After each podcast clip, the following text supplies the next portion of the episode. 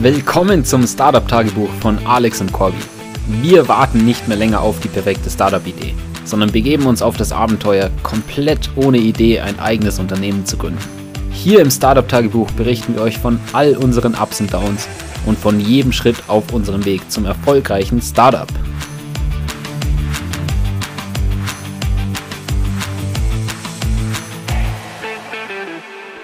Servus Corby. Servus Alex und willkommen zurück aus deinem Urlaub. Ja, war auf alle Fälle ein sehr schöner Urlaub und ich konnte mich sehr gut erholen. Du, Corby, hast ja wirklich alles übernommen in der Zeit und das hat natürlich auch super gut getan, um wirklich abschalten zu können. Wie hast du es von den Notifications her gemacht? Ja, die habe ich alle bis auf die von dir, Corby, abgestellt und dann nur morgens einmal reingeschaut und abends. Ja, ich glaube, sowas macht auf jeden Fall Sinn, damit man nicht andauernd unterbrochen wird. Von mir kamen ja doch auch so manchmal Nachrichten, die du ja dann auch direkt wieder beantwortet hast. Ich hoffe, es waren nicht zu viele. Aber tut jetzt natürlich auch wieder gut, dass wir gemeinsam dran arbeiten können. Ja, genau. Du hast ja schon im letzten Podcast so ein bisschen ein Resümee gezogen, wie es ist, so alleine die Firma weiterzuleiten. Deswegen, wer das noch nicht gehört hat, kann das sich gerne nochmal anhören. Und dann würde ich sagen, starten wir mal rein, was denn jetzt diese Woche wieder so passiert ist. Als erstes gibt's wieder einen neuen User tatsächlich. Und zwar Sysmo. Also da hat tatsächlich wieder ein Moderator den Bot bei der Community installiert und dann den Activate Command ausgeführt. Und dort wird ja aktuell als Antwort gegeben, dass sie uns persönlich anschreiben müssen. Und das hat der Moderator in dem Fall gemacht und mich auf Discord kontaktiert. Und an sich hatte alles gepasst. Auch für die Berechtigungen, die ja immer wieder ein Problem sind, hat alles gut ausgesehen, soweit, dass wir alle entsprechenden Berechtigungen haben. Trotzdem allerdings beim Export aller bisherigen Fragen hat es dann nicht geklappt, weil bei keinem Kanal konnte unser Bot tatsächlich was exportieren. Und der Moderator wusste halt auch nicht so genau, was jetzt falsch ist an den Permissions, weil unser Command ja auch gemeint hat, dass die Permissions soweit passen für die ganzen Kanäle. Da ist ein Problem, weil bei dem Command aktuell nicht ausprobiert wird, ob unser Bot tatsächlich die Nachrichten lesen kann, sondern wir holen uns die Berechtigungen, die unser Bot hat, von der Discord API und da hat alles gepasst, aber wir hatten eben keinen wirklichen Zugriff. Und da ging es öfter hin und her, weil der Moderator verschiedene Sachen ausprobiert hat. Das heißt, der hat sich auch sehr viel Zeit genommen dafür, zum Glück. Und im Endeffekt hat er es dann geschafft, indem er die Rolle für alle Kanäle einzeln hinzugefügt hat. Und sie wollen den Bot nur auf einem Support-Kanal quasi laufen lassen, weil er gemeint hat, ja, es kommen zwar sehr viele Fragen in General Chat auch, aber er will eben nicht, dass die Leute dort Fragen stellen, sondern dass sie zum Support-Kanal gehen. Macht schon irgendwo Sinn auf jeden Fall, aber ich glaube, es wird extrem schwer, da die Leute entsprechend zu erziehen. Vor allem, weil ja auch immer wieder neue Leute dazukommen, die dann in den Discord kommen, um eine Frage zu stellen und halt direkt im General Chat fragen. Aber es ist insgesamt natürlich wieder cool, so aktiv zu sehen, dass jemand das Produkt so cool findet, dass es auch selbst verwenden will, da auch Aufwand reinsteckt, das richtig aufzusetzen. Das motiviert einfach, weil man so ein bisschen auch vergisst, dass man gerade ein Produkt hat, das irgendwie die Leute gut finden und wertschafft. Und dann ist es halt wieder ein super Reminder, auch zu sehen, dass es quasi immer noch so ist und sich nicht plötzlich irgendwas geändert hat, sodass unser Produkt plötzlich nicht mehr relevant wäre. Ja, auf alle Fälle mega cool, wieder einen neuen User mit an Bord bekommen zu haben.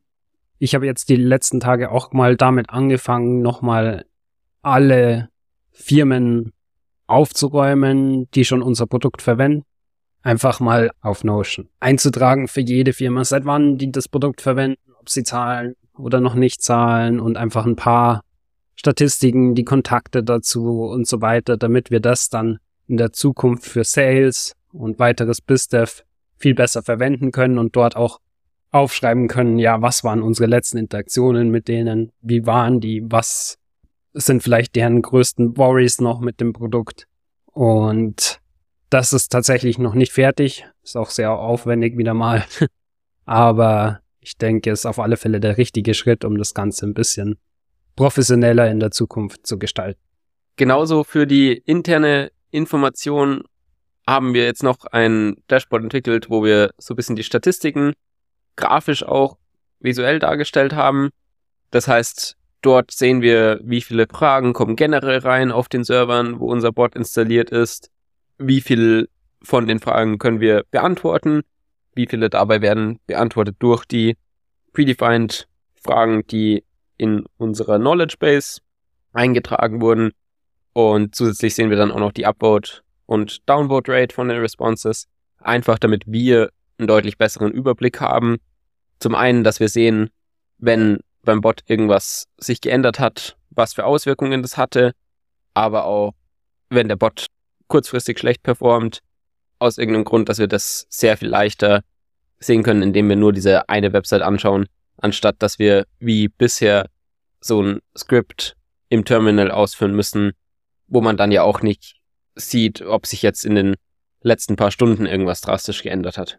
Das heißt, da haben wir die erste Version und haben dann auch nochmal zu dritt gemeinsam bisschen brainstormt, wie wir die Stats noch anders darstellen sollten, so dass wir möglichst kompakt alle Informationen sehen können, die relevant für uns sind.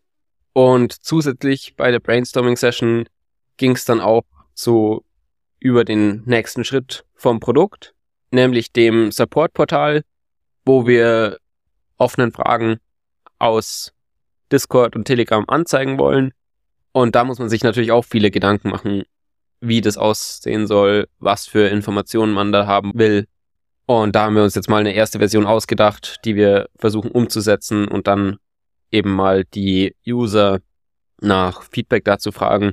Wir haben auch gemerkt, dass wir eben die User deutlich stärker noch verstehen müssen, was ihr Ziel ist, wie sie so arbeiten beim Moderieren der Community und wie wir da deren Arbeit eben möglichst effizient gestalten können durch unser Produkt. Ja, werden wir auf alle Fälle wieder ein paar mehr User-Interviews machen. Ein weiteres Thema, das ja auch sehr häufig als Feedback jetzt doch schon kam von mehreren verschiedenen Communities ist, dass sie bei unserer Knowledge Base Probleme hinzugefügt haben ohne ein Fragezeichen. Und bisher haben wir nur Fragen mit Fragezeichen gematcht. Das heißt, unser Bot hat nur geantwortet, falls es wirklich eine Frage mit Fragezeichen war im Chat. Aber es kommt doch häufig vor, dass User eben nur irgendwie schreiben, I have an error with my transaction und das würde dann nicht gematcht werden, wird aber erwartet von den Nutzern, weil das sonst einfach verwirrend ist, wenn sie es hinzufügen auf unserer Web-App, aber dann im Discord der Bot das nicht eben automatisch beantwortet. Deswegen haben wir das auch angepasst, dass wir jetzt auch solche Messages automatisch beantworten können mit dem Bot.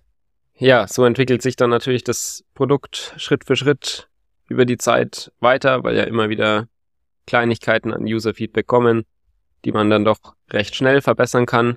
Aber trotzdem müssen wir natürlich schauen, dass wir eben nicht nur unser aktuelles Produkt verbessern im Sinne von dem Bot, sondern eben auch, ja, zu wirklich einem größeren Produkt werden, das unsere User täglich benutzen, wo sie dann auch viel mehr bereit sind, da höhere Summen dafür auszugeben, wo wir also einfach noch viel mehr Wert zur Verfügung stellen, als nur die Automation vom Customer Support.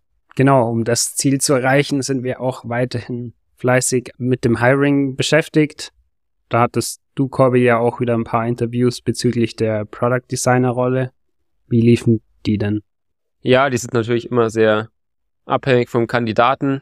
Was tatsächlich jetzt auch schon öfter der Fall war, dass Product Designer viel zu hohe Salary Expectations, vor allem für so ein Early Stage Startup wie wir es sind, einfach haben. Also unter anderem war da mal 80 bis 85.000 an Jahresgehalt mit dabei, was wir uns einfach für eine Designerrolle gerade definitiv nicht leisten können. Es war aber auch wieder ein Kandidat dabei mit einer passenden Salary Expectation, der wir jetzt auch wieder die Product Design Challenge geschickt haben. Ja, super, da geht auf alle Fälle einiges voran. Auf der Business-Seite haben wir uns jetzt auch mal dazu entschieden, vorerst die BizDev und die Sales-Rolle zusammenzufassen, dass wir da eben nach einem Allrounder suchen, der so ein bisschen beides pusht, zusammen mit mir eben und haben bisher dort noch sehr wenig aktives Hiring gemacht, weil wir uns erstmal auf die Produktseite konzentrieren wollten, weil das eigentlich unser größtes Bottleneck erstmal war. Aber das werden wir auf alle Fälle jetzt in den nächsten Tagen und Wochen auch noch stärker angehen. Und letztes kleines Update bezüglich Mitarbeitern ist, dass wir jetzt auch für unseren Freelancer, der schon ein bisschen mit uns zusammenarbeitet, einen Vertrag aufgesetzt haben, damit das rechtlich alles geregelt ist und wir da einfach auf der sicheren Seite auch sind. Genauso der Freelancer auch. Und so merkt man einfach, dass man mit dem Wachstum der Firma natürlich alles auch ein bisschen mehr regeln muss, als wenn es nur wir zwei sind. Ja, es kommen auf jeden Fall die verschiedensten Punkte auf, um die man sich kümmern muss, die man natürlich sonst nicht macht und natürlich im Vorhinein auch nicht alle plant. Aber darauf stellt man sich ja ein. Und wir sind ja auch ganz zufrieden damit. Ja, und als nächstes kommt ja dann eh schon wieder die nächste Quartalsfolge, beziehungsweise das ist ja dieses Mal das vierte Quartal, also wird es ein ganzer Jahresrückblick werden, nochmal im Schnelldurchlauf. Und vielleicht schaffen wir es ja auch mal, das Intro zu updaten, Corby, weil das ja doch vielleicht so ein bisschen outdated ist mittlerweile. Also man kann ja schon das neue Jahr so ein bisschen als Season 2 auch von diesem Startup-Tagebuch-Podcast ansehen und ich denke, da wäre es dann auch ganz adäquat, wenn wir demnächst dann das Intro auch mal updaten würden. Definitiv. Ich glaube, auf die Jahresrückblicksfolge können wir uns schon alle freuen. Ist auf jeden Fall cool, dann so auf das ganze Jahr mal nochmal insgesamt zurückzuschauen. Ist ja doch so einiges passiert und wir sind an einem sehr coolen Punkt angekommen. Und bis dahin eine besinnliche Zeit. Ja, genießt die Tage und wir hören uns bald wieder. Ciao, ciao. Ciao. Boom! Das war's mit dieser Woche vom Startup Tagebuch von Alex und Corby. Wenn ihr uns unterstützen wollt, überlegt doch mal, wer von euren Freunden am meisten Startup interessiert ist und schickt ihm diesen Podcast. Außerdem freuen wir uns natürlich über jede Bewertung oder persönliches Feedback. Macht's gut und bis zur nächsten Woche vom Startup Tagebuch.